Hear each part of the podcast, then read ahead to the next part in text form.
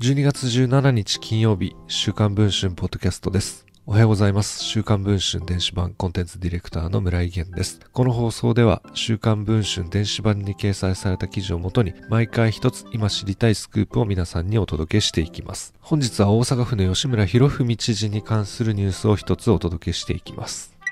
2015年10月に衆議院議員を辞職した際、在職1日で10月分の文通費100万円を満額受給していたことが判明した吉村博文大阪府知事。そんな吉村知事ですが、2014年12月に大阪市議会議員を辞職した時にも、在職2日でボーナスに相当する期末手当と12月分の月給にあたる歳費を満額受給していたことが週刊文春の取材で分かりました。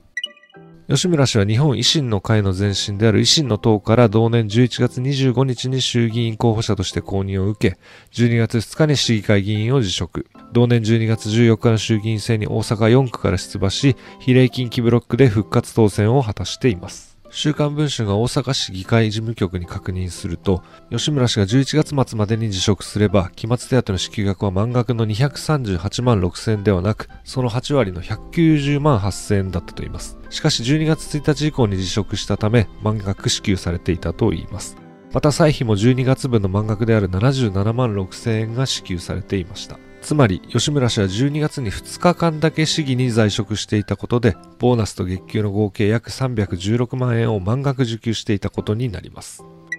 吉村氏に質問状を送ると事務所が次のように回答を寄せました。期末手当をもらうために辞職日を調整したのかという問いに対しては期末手当を念頭においての立候補辞職はございません。衆議院選挙への立候補に伴う自動失職という形での失職です。と回答をしています。さらに、週刊文春が歳費も満額受給しているが、税金の無駄を省くためには11月中に辞職すべきだったのではという問いに対しては、自動失職となる立候補日まで大阪市北区選出の大阪市議会議員として活動し、その職責を果たしたものでございます。よって何ら問題はないかと存じますと回答をしています。立候補日まで職責を果たしたと主張している吉村氏ですが、実際には11月25日付で司会運営委員会の委員を辞任し、それ以降は委員会等には出席をしていません。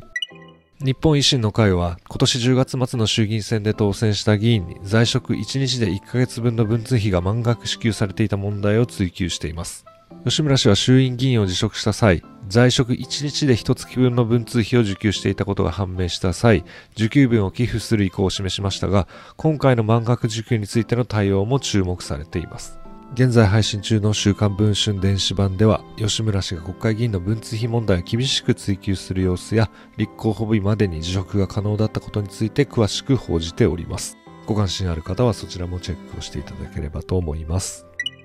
国会議員時代の文通費100万円に続きまして、今度は市議会議員時代の期末手当と歳費についてもですね、またしても大阪府知事の吉村さんにこのようなですね、事実が判明したわけですけれども、今後ですね、吉村知事がどのような説明をするのかにはしっかりと注目をしていきたいなと考えております。それでは本日の週刊文春ポッドキャストはこれで終わりたいと思います。また明日お会いできればと思います。週刊文春電子版村井源でした。